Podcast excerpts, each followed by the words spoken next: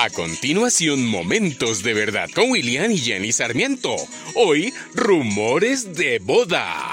Cuando Dios dice que sí, nadie puede decir que no. Hola, muy buen día. Por estos días se inician muchos preparativos de bodas. Unos porque están a puertas de casarse, otros porque esperan la temporada de sembrina para dar el sí ante Dios y ante su pareja. La emoción y los nervios los invade por todo lo que se viene, los preparativos, padrinos, damas, las finanzas, los invitados. En fin, es el evento y es inmemorable. El pacto matrimonial de Oida se conoce, pero no se vive, no se practica como se debe, especialmente en momentos de crisis. El pacto es lo que sucede ante Dios, ante la pareja y los invitados que son los testigos el día del matrimonio. El pacto es el compromiso que se dice y es para toda la vida y es para vivirlo cada día.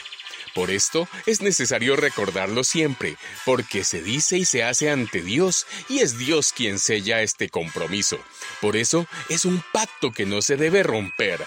¿Que habrá dificultades? ¿Conflictos? ¿Incomprensiones? ¿Ajustes? Sí, los habrá. No son agradables, pero son necesarios, porque es una construcción permanente para el desarrollo de la pareja.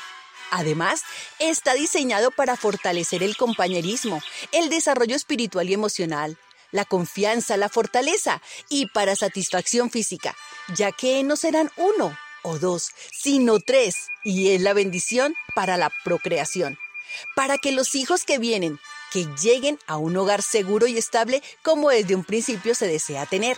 La noticia de un nuevo matrimonio impacta de manera positiva, ya que es necesario romper ese paradigma de no querer casarse, de no querer formar una familia, ya sea porque no tuvieron buenos ejemplos o porque vienen de familias disfuncionales, o porque la sociedad ha vendido esa idea.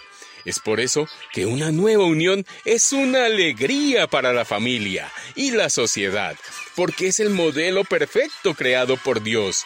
Además, cuando Dios es el invitado de honor, es esa nueva etapa, todo eso se hace posible. Entonces, lo más importante es poner los cimientos de manera correcta, para edificar el nuevo hogar sobre la roca que es Cristo.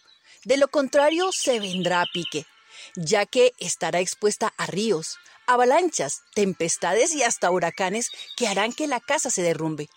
Pero al estar cimentados y edificados sobre la roca, por más que vengan esas inclemencias, la casa no se caerá, sino se fortalecerá porque permanecerá unida. Es importante tener un amor creciente, o sea, que crezca continuamente, así como lo hacemos con una planta. Se debe nutrir, cuidarla con palabras de afirmación, detalles, caricias y algo fundamental, el respeto, la honra y la buena comunicación.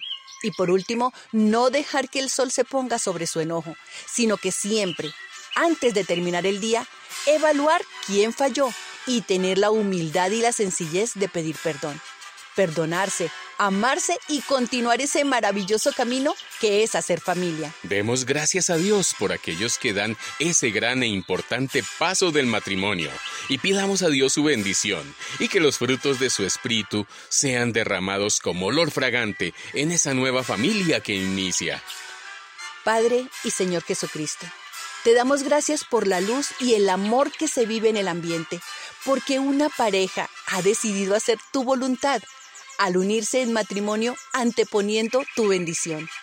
Te rogamos que desde ahora tú seas el invitado de honor todos los días y para siempre, y que el fruto de tu espíritu sea sobre ellos, el amor, la alegría, la paciencia, la tolerancia, la amabilidad, la bondad, la fidelidad, la humildad y el dominio propio sean el cimiento con el que se edifique su nueva casa.